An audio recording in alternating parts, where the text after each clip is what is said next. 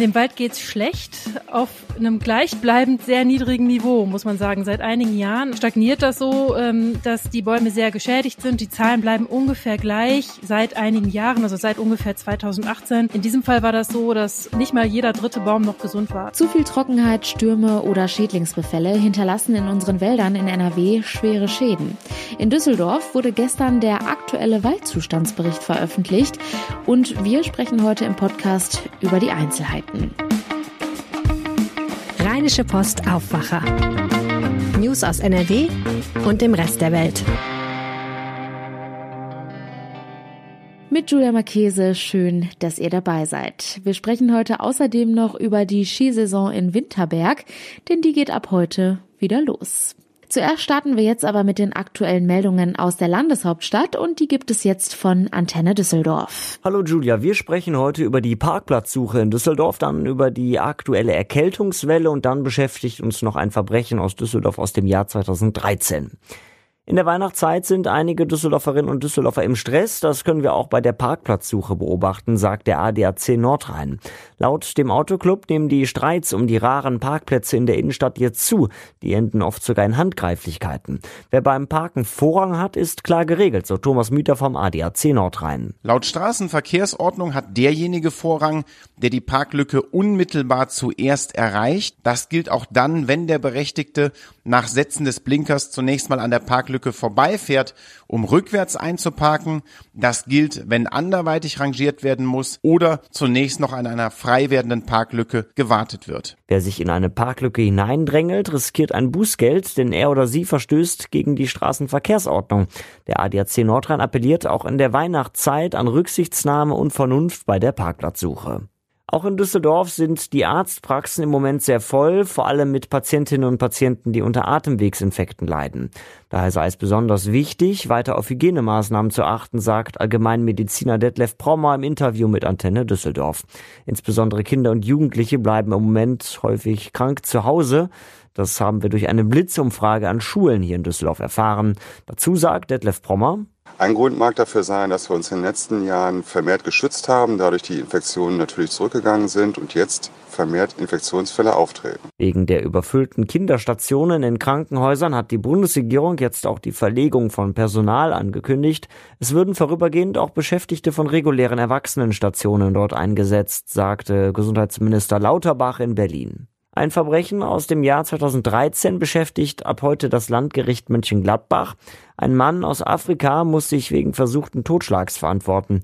Er soll im Oktober 2013 auf eine junge Düsseldorferin eingestochen haben und befand sich im Anschluss auf der Flucht. Marc Peschert die Infos. Die Staatsanwaltschaft hatte zunächst 2014 lediglich Anklage wegen eines Falls von Körperverletzung erhoben. Dann jedoch übernahm das Landgericht den Fall und erließ Haftbefehl wegen eines versuchten Tötungsdelikts. In der Zwischenzeit war der Mann aus Gambia jedoch untergetaucht und ins Ausland verschwunden. Mit internationalem Haftbefehl wurde nach ihm gesucht. Er wurde vor kurzem nun in Spanien verhaftet. Die Hintergründe der Messerattacke sind unklar. Die junge Frau war durch den Angriff in einer Wohnung schwer verletzt worden. Für den Prozess sind vier Verhandlungstage angesetzt. Und so weiter. Überblick aus Düsseldorf. Mehr Nachrichten gibt es auch immer um halb bei uns im Radio und rund um die Uhr auf unserer Homepage antennedüsseldorf.de und natürlich in der Antenne Düsseldorf App. Vielen Dank. Kommen wir nun zu unserem heutigen Top-Thema. Unseren Wäldern geht es nicht gut. Das bestätigt auch der diesjährige Waldzustandsbericht, der gestern in Düsseldorf vorgestellt wurde. Vor allem im Sommer hat man ja die Trockenheit mitbekommen oder aber auch immer wieder von Schädlingsbefällen wie den Borkenkäfern im Wald gehört. Das sind unter anderem Zustände, die in unseren Wäldern schwere Schäden hinterlassen was bei dem diesjährigen Waldzustandsbericht genau herauskam und ob es bereits erste Lösungsansätze gibt, das weiß unsere landespolitische Korrespondentin Sina Zerfeld. Hallo Sina. Hallo Julia. Was wird denn für den Zustandsbericht genau untersucht? Die äh, Baumkronen auf immer gleichen ganz bestimmten Flächen. Das sind über 500 Areale, insgesamt äh, knapp 10.000 Bäume.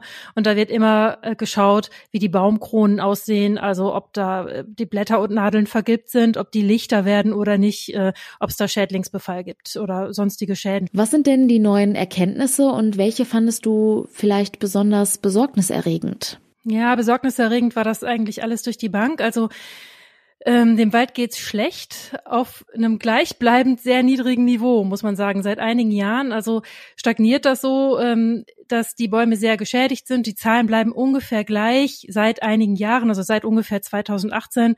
In diesem Fall war das so, dass ähm, nicht mal jeder dritte Baum noch gesund war. Also 28 Prozent der Bäume waren wirklich vollständig gesund und der Rest war entweder schwer oder ähm, leicht geschädigt. Hm. Ja, und wenn man jetzt mal schaut, der Klimawandel schreitet voran und wenn ich nach meinem persönlichen Gefühl gehe, habe ich den Eindruck, vor allem der Punkt Trockenheit wird jedes Jahr ein größeres Thema. Ist das richtig? Ja, ganz genau. Der Klimawandel schreitet voran. Ähm, unsere Landeslandwirtschaftsministerin Silke Gorissen hat gesagt, wir müssen davon ausgehen, äh, dass immer mehr Hitze- und Dürreperioden da sind in den kommenden Jahren. Es wäre absolut vordringliches äh, Thema, zu versuchen, die Wälder quasi klimaresilient zu gestalten man muss davon ausgehen, dass die Lage nicht besser wird und gerade die Trockenheit ist eigentlich das größte Problem. Übrigens im diesjährigen Waldzustandsbericht, da hat sich das noch gar nicht niedergeschlagen, höchstwahrscheinlich jedenfalls nicht, wie die Trockenheit sich tatsächlich ausgewirkt hat. Denn diese Untersuchungen werden immer im Sommer gemacht, im Juli und August und äh, naja, die Dürre äh, hat so ihre größten Schäden da vielleicht noch gar nicht gezeigt. Gibt es denn Lösungsansätze, wie man die Wälder künftig schützen könnte? Der wichtigste Lösungsansatz, der dem Land da vor Augen steht, ist, die geschädigten Flächen wieder aufforsten mit Bäumen, die dem Klimawandel voraussichtlich besser standhalten können. Also Bäume, die besser mit der Trockenheit zurechtkommen, besser mit Hitzeperioden zurechtkommen. Und da appelliert das Land an die privaten Waldbesitzer. Es ist nämlich so, dass ähm, etwa knapp zwei Drittel der Waldflächen von NRW sind in der Hand von Privatleuten, also ge gehören Privatbesitzern. Und ähm, es gibt Fördermittel dafür, dass diese ihre Wälder dann klimaresilient wieder aufforsten. Und das Land sagt, bitte, bitte nutzt diese Fördermittel und helft uns, dass ihr den Wald wieder fit macht. Was sagen denn die Waldbesitzer dazu? Sind die dafür offen? Ja, schon. Also die sagen, was ein großer Fortschritt ist, ist, dass Förderrichtlinien verändert worden sind. Es ist so, in diesem Jahr, im Jahr 2022, äh, da sind gerade mal 23 Prozent der Fördermittel, die zur Verfügung stehen, äh, abgerufen worden. So, das ist also nicht besonders viel. Und im kommenden Jahr will man, da muss der Landtag noch zustimmen, aber man will einen Fördertopf von 70 Millionen Euro für diese Maßnahmen schaffen. Und die Waldbesitzer sagen, das wird besser sein. Also die Mittel werden besser abgerufen werden. Denn in der Vergangenheit, da waren die Förderrichtlinien nicht so richtig praxisgerecht. Also da wurde zum Beispiel, sagen sie, verlangt, dass man bestimmte Baumarten anpflanzt und das auf jeden Fall, auch wenn dann ein äh, Waldeigentümer gesagt hat, ich habe das probiert, auf meiner Fläche gedeihen diese Arten nicht. Oder äh, es wurde verlangt, dass vier verschiedene Baumarten auf einem relativ kleinen Areal angepflanzt werden müssen und das ließ sich in der Praxis manchmal nicht machen. Und jetzt gibt es da größere Freiheiten und mehr Spielräume und deswegen sagen die Waldbesitzer, da können wir mehr mit anfangen. Was fordern denn Naturschützer? Gibt Ihnen dieser Bericht überhaupt neue Erkenntnisse oder ist das einfach ein ganz altbekanntes Problem? Also, dass das ein Problem ist, das leugnet überhaupt niemand. Ne? Es gibt nur unterschiedliche Vorstellungen, wie man der Sache Herr wird ähm, Naturschützer, also der Naturschutzbund zum Beispiel, sagt, wir brauchen viel größere Waldflächen, die in Ruhe gelassen werden, die nicht bewirtschaftet werden. Und die fordern ein, dass ähm, größere Flächen, also zehn Prozent des Forstes in ganz NRW und äh, 20 Prozent des Staatsforstes zu Wildnisentwicklungsgebieten werden sollen. Und naja, das Land hält davon überhaupt nichts. Die sagen, der Wald braucht aktive Hilfe. Wenn man den jetzt einfach in Ruhe lassen würde, dann würde der Klimawandel so schnell voranschreiten, dass die Natur selbst keine Möglichkeit hätte, das auszugleichen. Also das äh, wird der Wald nicht mehr schaffen, hieß es aus dem Ministerium.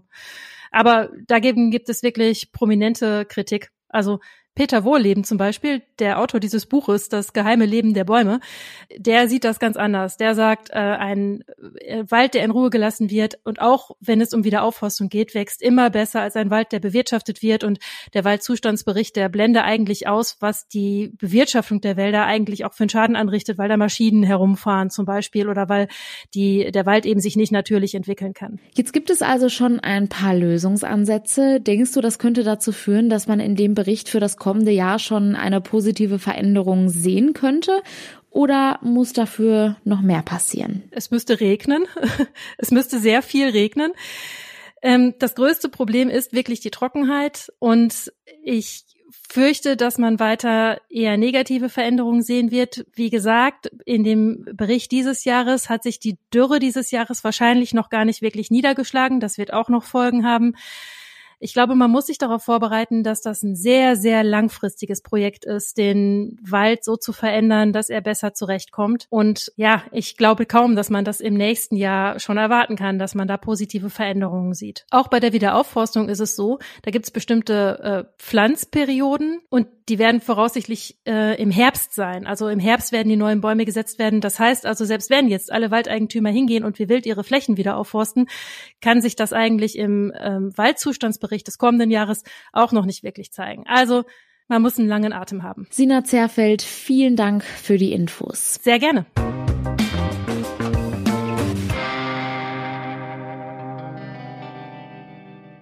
Das mit der Weihnachtsstimmung wird ja aktuell jeden Tag so ein bisschen mehr. Am Sonntag haben wir ja schon mal den zweiten Advent. Was noch so ein bisschen fehlt, ist das vorweihnachtliche Wetter, aber auch das soll jetzt in den kommenden Tagen endlich eintreffen. In Winterberg beginnt dazu heute auch die Skisaison. Erstmal nur klein, aber bis Weihnachten soll es immer mehr werden. Michael Höhing aus dem Aufwacherteam ist da. Hallo Michael. Ja, hallo Julia. Michael, bist du denn Wintersportfan? Ja, die Frage kann ich sehr schnell beantworten. Nein, also Wintersport, das war nie meins. Ähm, ich hatte als Kind natürlich einen Schlitten. Wenn hier bei uns im Rheinland es geschneit hat, bin ich auch mit dem Schlitten ganz begeistert losgezogen und irgendwelche kleinen Hügel runtergerodelt. Aber das war's dann auch schon. Ich habe ein paar Mal auf Skiern gestanden und habe dann immer sehr schnell festgestellt, dass das nichts für mich ist. Äh, zuletzt war das mal in der Skihalle Neuss, habe ich mal auf Skiern gestanden und habe es auch da nicht hingekriegt, den Idiotenhügel irgendwie runterzukommen. Ähm, ich habe aber auch nie Skiunterricht genommen oder sowas, äh, um das, um das mal äh, professionell zu lernen. Aber nein, der Wintersport, äh, der hat mich äh, leider nicht bekommen. Ja, da kann ich mich auf jeden Fall direkt anschließen. Was ist denn da ab heute in Winterberg eigentlich los? Genau, wir legen klein los mit zwei Liften äh, von insgesamt 26, die es in Winterberg sind.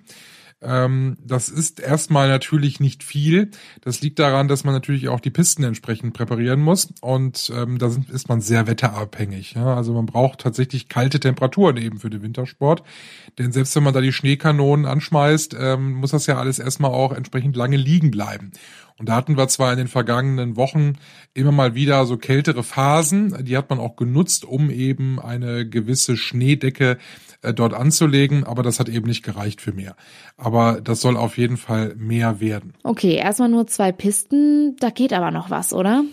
Genau, bis Weihnachten möchte man möglichst viele dieser 26 Pisten in Betrieb nehmen können. Ähm, das Wetter spielt ihnen auch, glaube ich, ein bisschen in die Karten, den Winterbergern. Wir werden jetzt auf jeden Fall ähm, in den nächsten Nächten schon mal deutliche Temperaturen unter Null haben. Die braucht es auf jeden Fall auch, dass alles liegen bleibt. Und ähm, dann soll es mal ein bisschen frostig werden. Und jetzt fürs Wochenende werden ja sogar drei Zentimeter Schnee, also herkömmlicher Schnee, angekündigt. Das wäre ja auch ganz gut. Aber dann soll es noch mal ein bisschen milder werden. Trotzdem setzt man ein bisschen drauf, dass da jetzt der Kälteeinbruch im Laufe des Dezembers kommt.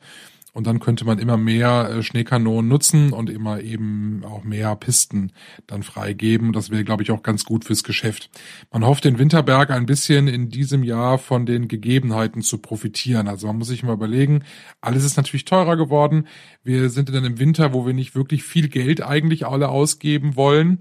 Ähm, und deshalb ähm, hoffen die Winterberger, dass sich einige Wintersportfans gesagt haben, ach, bevor wir jetzt nach Bayern oder ähm, nach Österreich fahren zum Skifahren, fahren wir doch ein paar Tage ins Sauerland. Und darauf setzt man da jetzt in Winterberg auch so ein bisschen, ähm, dass viele aus dem Ruhrgebiet äh, nicht nur fürs Wochenende kommen, sondern gerne auch mal eine Nacht länger bleiben. Es ist ja schließlich auch alles nicht weit und nicht weit zu fahren.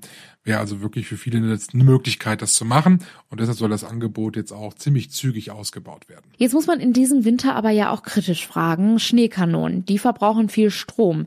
Ist das denn überhaupt bezahlbar? Ja, das mit den Schneekanonen ist ja so eine Sache. Entweder lässt man sie aus, dann verbrauchen sie natürlich keinen Strom mehr, oder eben man schmeißt sie an. Also ein bisschen äh, Schneekanone ist ja immer dann schwierig. Ne? Sie erfüllen ja durchaus ihren Zweck. Ähm, die Skibetreiber sagen, na ja, wir haben finanziell gesehen da momentan noch keine Probleme, weil wir alle noch recht alte Stromverträge haben. Und deshalb zahlen wir noch das gleiche wie letztes Jahr. Das wird sich aber in dem nächsten Jahr ändern vermutlich sogar schon Ende Januar, Anfang Februar und dann wird man mal gucken, wie die Betreiber dann damit umgehen, ob dann die Preise für Tageskarten etc., ob die dann teurer werden. Ähm, wo man dann noch Strom verbraucht, sind natürlich die Lifte selbst. Die werden ja stellenweise dann auch beheizt. Ähm, und da hat man sich das ganz genau angeguckt, was da in Bayern passiert. Also die Bayern möchten ja gerne die ähm, Skilifte deutlich langsamer fahren lassen und auch sämtliche Heizungen ausstellen, um so Energie zu sparen. Das hat man sich in Winterberg angeguckt, ist aber erstmal zu dem Entschluss gekommen, dass man dort ähm, nicht unbedingt äh, viel ähm, Strom einsparen kann und wird das deshalb auch nicht umsetzen, sondern da fahren die Lüfte genauso schnell wie in den vergangenen Jahren auch. Was man aber schon gemacht hat, man hat äh, vor ein paar Jahren bereits Anschaffungen getätigt für GPS-gesteuerte Planierraupen, die ja dafür sorgen, den Schnee, der aus der Schneekanone kommt, dann auch zu verteilen und die machen das sehr effektiv. Also effektiver als herkömmliche Schneeplanierraupen wohl, so dass man ähm, durchaus deutlich weniger Schnee produzieren muss, weil man es viel besser auf der Piste verteilt und damit spart man unterm Strich dann auch mehr Strom und das ist ja schon mal was. Das klingt doch schon mal ganz gut. Vielen Dank, Michael Höhing. Ja, sehr gerne. Infos über das Skigebiet und auch die Ticketpreise gibt es im Netz und den Link dazu, den packe ich euch in die Show Notes. Heute ist Freitag und das Wochenende steht schon fast vor der Tür und pünktlich dazu kommt jetzt der Kulturtipp von Philipp Holstein. Ich empfehle fürs Wochenende den Film Emily von Francis O'Connor. Ich habe den sehr gerne gesehen. Er handelt von Emily Bronte, von der britischen Schriftstellerin, über die ja einige Klischees im Umlauf sind und der Film versucht damit zu brechen. Das ist eine ganz neuartige Weise, sich einer Person zu nähern, man taucht sozusagen in ihre Welt und Emma Mackey, die man aus der Serie Sex Education kennt, die ja auch sehr, sehr toll ist, spielt hier die Haupt- und Titelrolle. Dicke Empfehlung Emily von Francis O'Connor jetzt im Kino. Kommen wir nun zu unseren Kurznachrichten. Die deutsche Fußballnationalmannschaft hat bei der WM in Katar wie schon vor vier Jahren beim Turnier in Russland das Achtelfinale verpasst. Dem DFB-Team genügte gestern Abend kein 4 zu 2 Sieg gegen Costa Rica, denn im Parallelspiel gewann Japan 2 zu 1 gegen Spanien und sicherte sich in der Gruppe E Platz 1. Platz 2 belegt Spanien. Deutschland wurde nur Dritter vor Costa Rica und blieb genau wie 2018 in der Gruppenphase hängen. In Düsseldorf wird heute der Deutsche Nachhaltigkeitspreis verliehen. Die Auszeichnungen werden bei einer Gala überreicht. Bundeskanzler Olaf Scholz hält dabei die Eröffnungsrede. Mit dem jährlich vergebenen Preis werden herausragende Leistungen im Bereich Nachhaltigkeit in Wirtschaft, Kommunen und Forschung gewürdigt. Zum Schluss noch der kurze Blick aufs Wetter und es wird kalt bei uns in NRW. Die Höchstwerte liegen heute zwischen 2 und 4 Grad. In der Nacht ist leichter Schneefall möglich. Die Temperaturen liegen dann nur noch zwischen 0 und minus 3 Grad. Und Vorsicht, gebietsweise ist auch mit Glätte zu rechnen. Und das war der Aufwacher vom 2. Dezember. Habt einen schönen Tag. Ciao. Mehr Nachrichten aus NRW gibt's jederzeit auf RP Online. rp-online.de